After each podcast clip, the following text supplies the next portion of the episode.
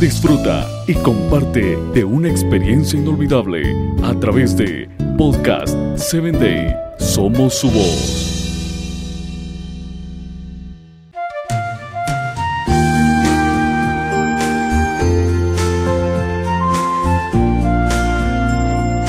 Todo lo que nos rodea es increíble. Puedes encontrar un mundo extraordinario incluso dentro de tu jardín. Conocer diferentes especies de animales y mucho más en Un Mundo Extraordinario. El libro de la vida. El que venciere será vestido de vestiduras blancas, y no borraré su nombre del libro de la vida y confesaré su nombre delante de mi Padre y delante de sus ángeles. Apocalipsis 3:5. El primer esbozo de casi toda la secuencia de los 140.000 genes que forman el genoma humano ha sido llamado el gran libro de la vida o el mapa de la vida. Es la esperanza para la cura de las enfermedades como el cáncer, el SIDA y otros males que afligen a la humanidad. Ese manual de instrucciones reúne todos nuestros genes, el color de los ojos, el tamaño del pie, el color de la piel y hasta la manera de andar son definidos por cómo cada gen escribió la vida de cada uno de nosotros. El gen está formado por 23 pares de cromosomas, el último para determinar el sexo de cada persona. En la mujer es conocido como XX y en el hombre como XY.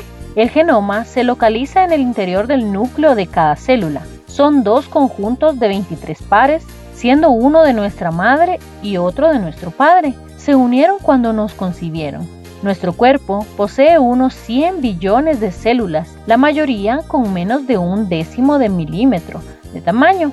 Todas las informaciones contenidas en los genes necesitan mil millones de palabras para ser escritas en un enorme libro del tamaño de 800 Biblias. Para leerlo en voz alta, necesitarías 25 años sin interrupción. Dios usó únicamente cuatro letras para escribir todo eso. A, C, G y T. Adenina, cistosina, guanina y timina. El papel es la molécula de ADN, un espiral hecho de azúcar y fosfato. Cada cromosoma está formado por un par de moléculas de ADN, que si pudiese ser estirado tendría casi 2 metros de largo. El desafío de la ciencia es conocer dónde se ubica y qué función tiene cada letra del genoma humano, el libro donde la historia de nuestra vida está escrita. Pero el verdadero libro es el libro de la vida del Cordero. Las personas que tienen su nombre escrito en este libro van a vestirse con ropas blancas que simbolizan la justicia y la bondad de Jesús. El nombre de ellas permanecerá allí para siempre y nadie lo sacará.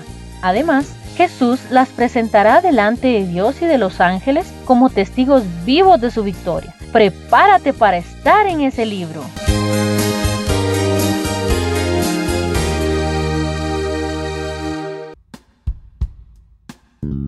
Síguenos en www.podcast7day.com. Hasta el próximo episodio.